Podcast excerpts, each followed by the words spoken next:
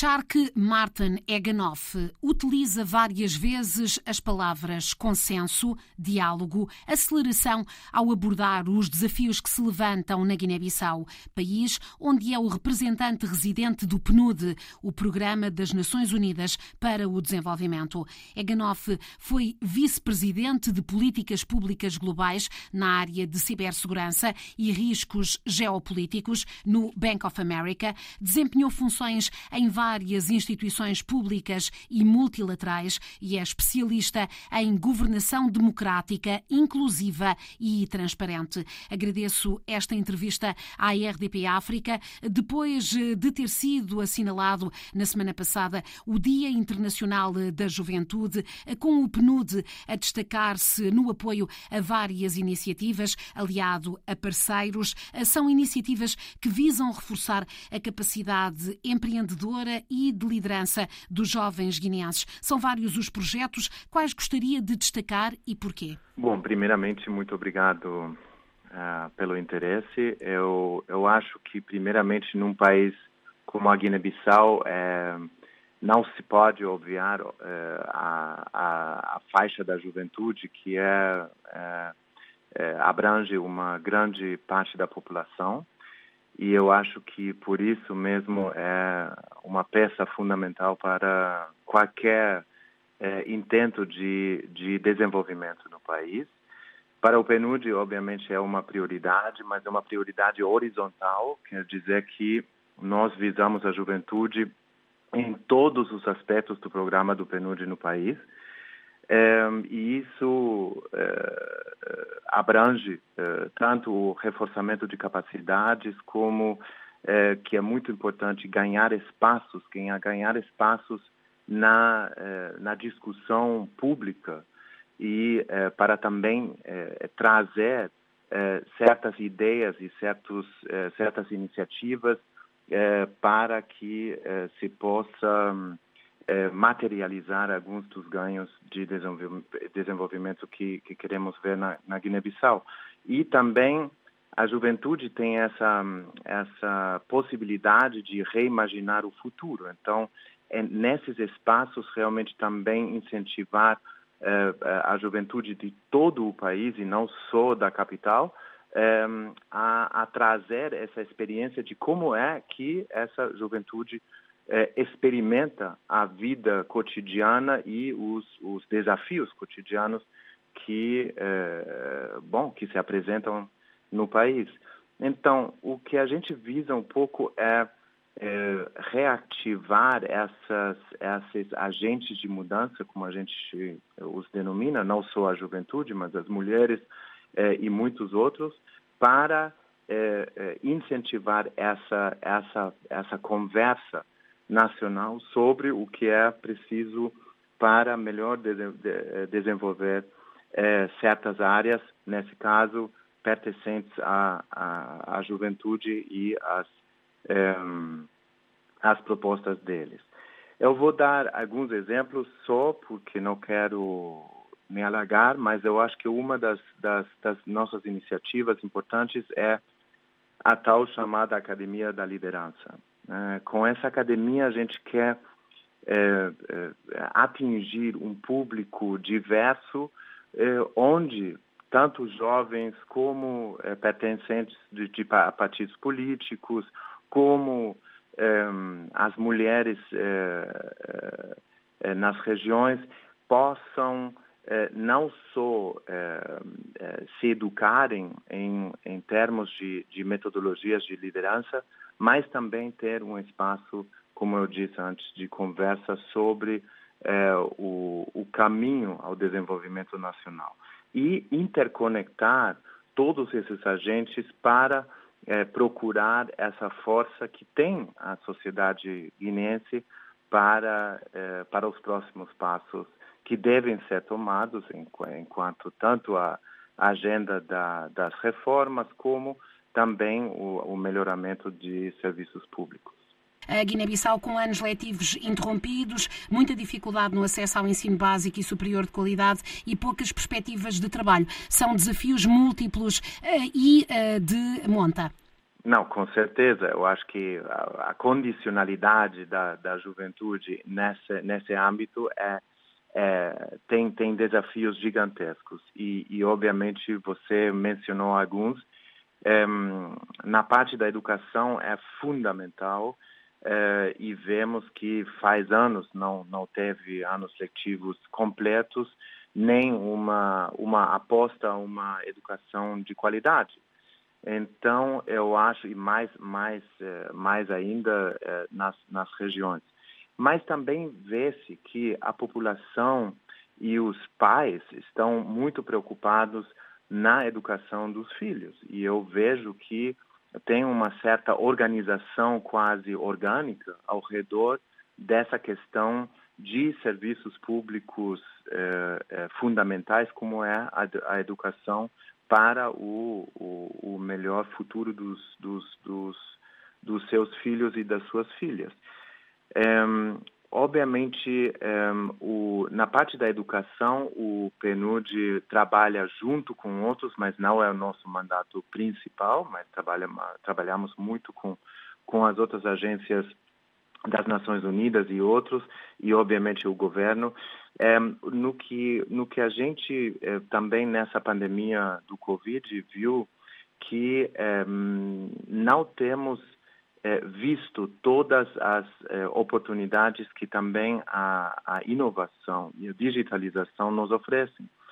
Claro, num país com uma, com uma conectividade bastante reduzida, mas mesmo assim a gente quer apostar também em alguns desses aspectos do e-learning, né, da, de conectar agora também uh, as áreas mais rurais uh, na parte da educação, mas também na parte da, do, de oferecer melhores uh, serviços de saúde. Ah, mas vão, vão investir nesse, nesse ensino à distância? podem potenciar ações nesse domínio?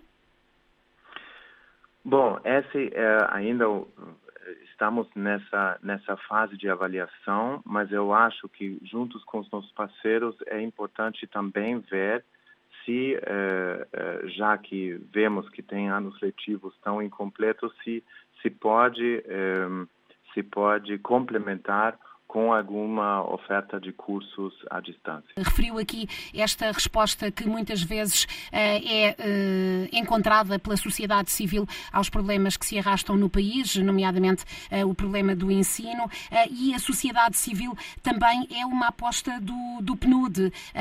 Acabaram também por estar envolvidos nesta construção de uma agenda comum que ainda prossegue, já tem alguns meses. É assim?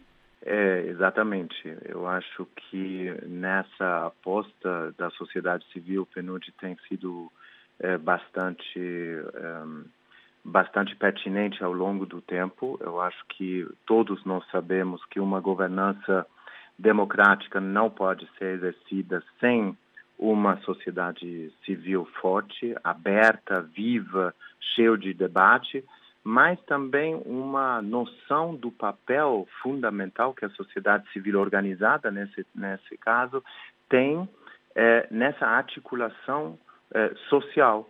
E eu acho que esse espaço de concertação que você, do, do qual você fazia menção, que a gente hum, permitiu, de, digamos, de co-criar, é, é, é, um espaço fundamental de, de muitas organizações da sociedade civil de se encontrar e também fazer uma leitura do, é, da, da realidade nacional, mas também de uma agenda comum, de um consenso é, que nem sempre é fácil, porque lá tem interesses, obviamente, agregados muito diversos, para, para ter uma, uma agenda comum nacional e poder dialogar de uma forma democrática, de uma forma eh, também virada para soluções com as autoridades e o resto da, da população. O PNUD tem como objetivo uh, definido uh, e, bem, uh, e bem evidente o trabalho para uma governação democrática, inclusiva e eficaz. É, é de resto, penso, a sua área de, de especialidade. Como é que avalia na Guiné-Bissau o cumprimento desta meta que acaba por ser bastante ambiciosa? Bom, a, a pergunta da governança democrática é uma pergunta grande, né? É, eu acho que todos os estados que vemos é, no mundo inteiro têm esse caminho por diante de cada vez é, melhorar o seu sistema de governança de acordo às necessidades e ao refinamento institucional para poder brindar esses serviços e essa inclusão né, e esse respeito pelos direitos humanos e pelo pela, pela, pelo debate democrático imperante. É, e esse é um, é um processo. Tam, também, obviamente, na Guiné-Bissau, com tudo o que a gente vê de é, condições é, é um, um, tanto, às vezes, desfavoráveis. É, mas é, é esse, eu acho que eu quero voltar para, para o mesmo para o mesmo pensamento. Eu acho que para a governação democrática é fundamental esse entender o papel, os papéis de cada ator dentro do sistema, tanto né, o institucional, o governativo, um, obviamente a independência da justiça, mas também os partidos políticos como tal, como a agregação desses interesses da sociedade para o sistema político e a sociedade civil, como eu falei, como um fator importante nessa conversa e também é, na, na, agenda é, nacional. Eu acho que ao redor disso é importante também ver que precisamos de consensos e de é, maneiras de chegar a esses consensos e de sempre via, visar uma certa vocação pela inclusão para que todas essas vozes é, diferentes é, possam ter uma expressão. Eu, eu esqueci na, na, na, na pergunta é, que, que antecedeu, eu acho que pela sociedade civil também é muito importante o tema da inclusão, porque às vezes vemos que uh, tem sociedade civil organizada que está é, certamente representando só é, é, certos, certos setores ou certos indivíduos. Então, é importante essa inclusão de minorias, é, especialmente visando para os mais desfavoráveis, e também essa inclusão e essa representatividade regional. É, agora, voltando para o, o, a governança, o PNUD está em vários níveis colaborando com tanto o poder legislativo, né, especialmente na Assembleia, para uma modernização da institucional, mas também é, acompanhando os atores é, políticos e institucionais no caminho das reformas importantes políticas que, que o país é, está, está atravessando. E é uma reforma para qualquer país imensa de digerir, né? nem só a, a reforma da, da, Constituição, mas também a reforma é, da administração pública, a reforma eh, dos partidos políticos e por, assim por diante. Então, eh, e ali o, o PNUD quer ser um parceiro, quer dar, eh, vamos dizer, apoios institucionais e também, certamente, permitir né, a comparação com outros estados e com outros processos de reforma é, que possam ser favoráveis para essa discussão que os nossos parceiros nacionais tenham.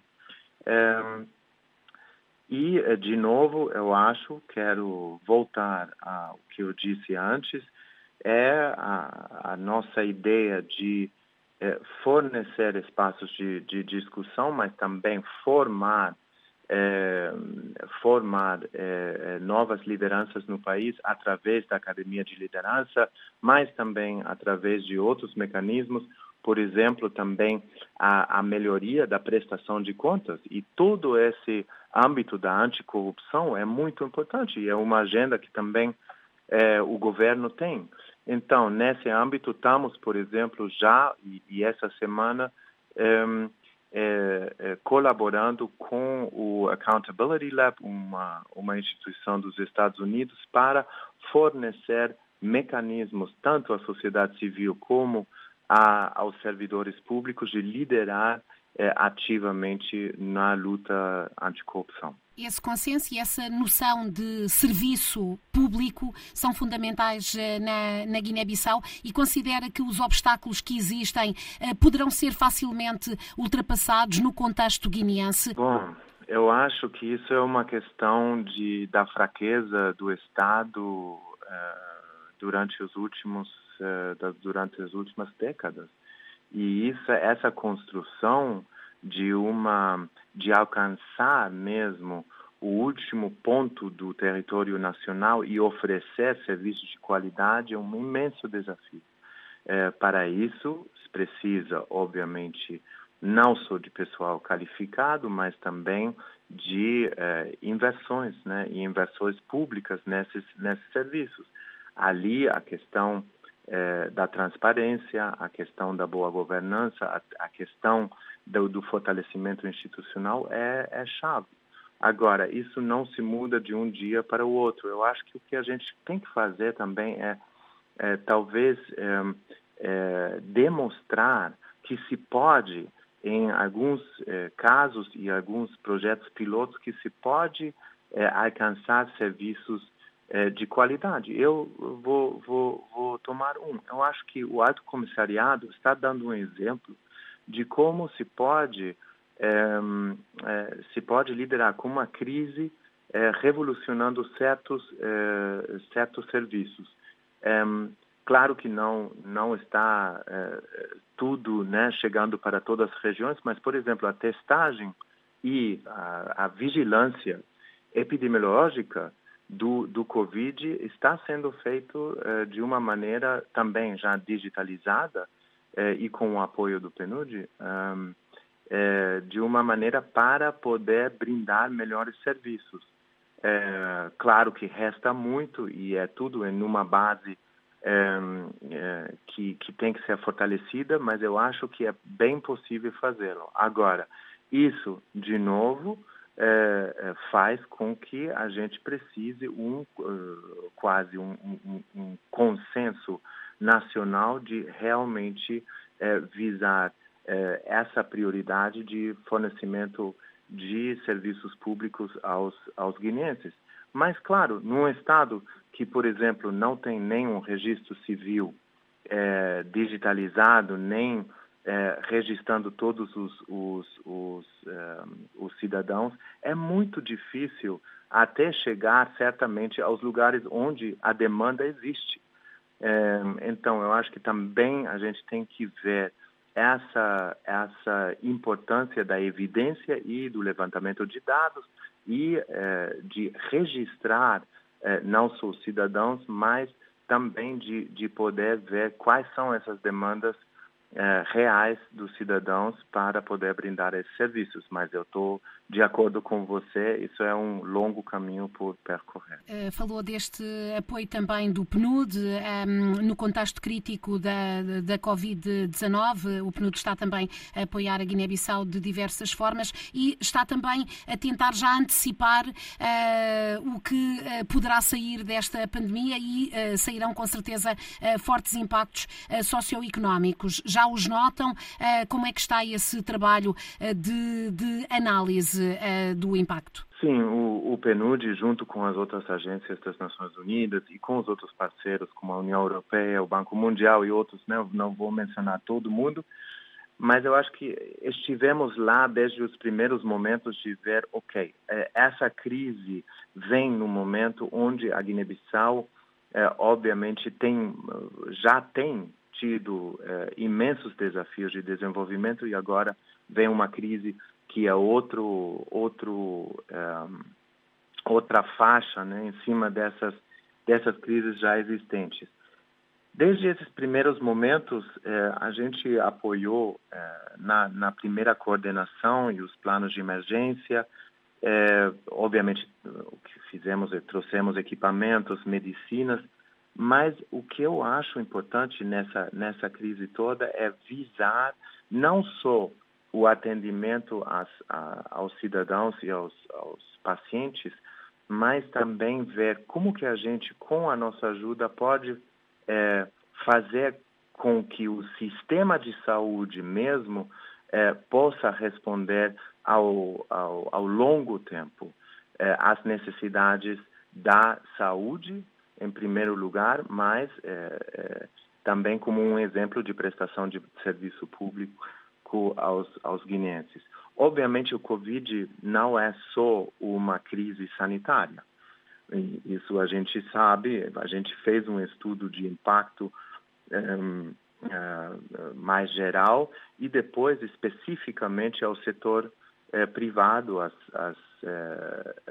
as, pequenas e medianas empresas, e vimos que o, o, o impacto real está com que não só essas estruturas estão sendo é, ou atravessando um período muito, muito inestável, mas que de fato é, tem tido um impacto real na renda das pessoas e as oportunidades que elas veem é, de, é, de fazer progresso nessas, nesses pequenos empreendimentos.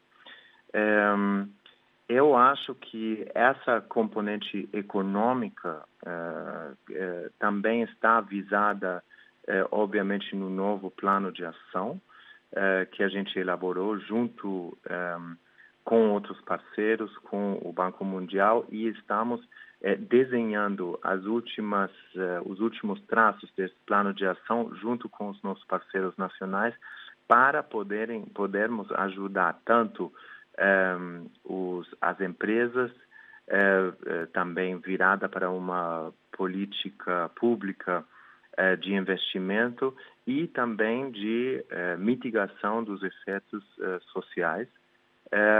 tudo isso eu acho que nos põe numa numa numa posição de ter que reavaliar de como a gente vê o, o, os, as dimensões do desenvolvimento, muito mais virado para a sustentabilidade, mas também para a parte eh, vamos dizer, eh, eh, amigável ao meio ambiente.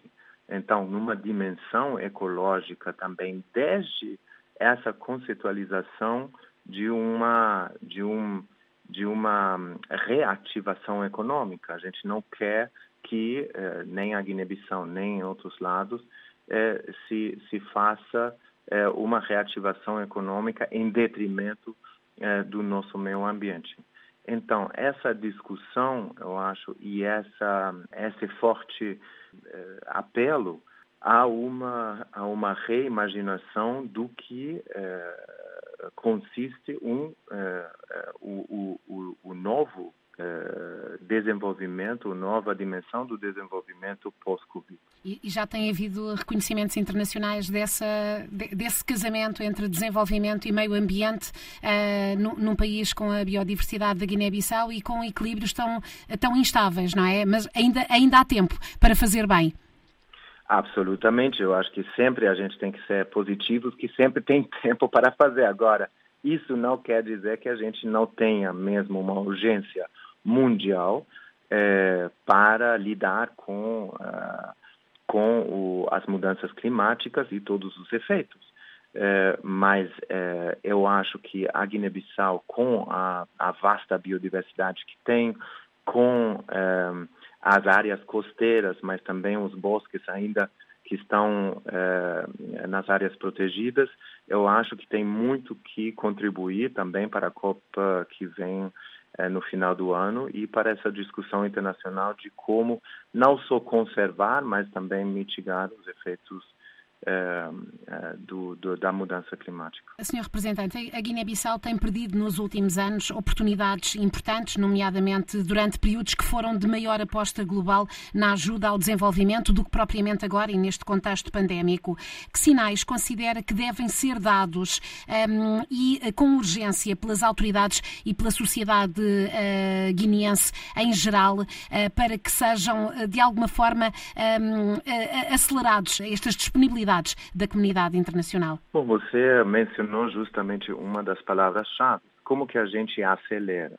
Né? E acelera não fazendo o que a gente já fazia e que talvez não deu nos resultados que a gente esperava. Eu acho que é uma nova metodologia de olhar para é, para o desenvolvimento, é, uma nova parceria entre os que estamos é, só assistindo e podendo ajudar em um que outra outro ponto a, a sociedade guinense. Eu acho que o foco é o que a gente já falou, melhora dos serviços públicos básicos, especialmente virados para investimentos para o futuro, eh, na educação, na saúde, mas também eh, umas reformas a nível de, de, do Estado, e isso eu acho que é, é um consenso, especialmente para a função pública.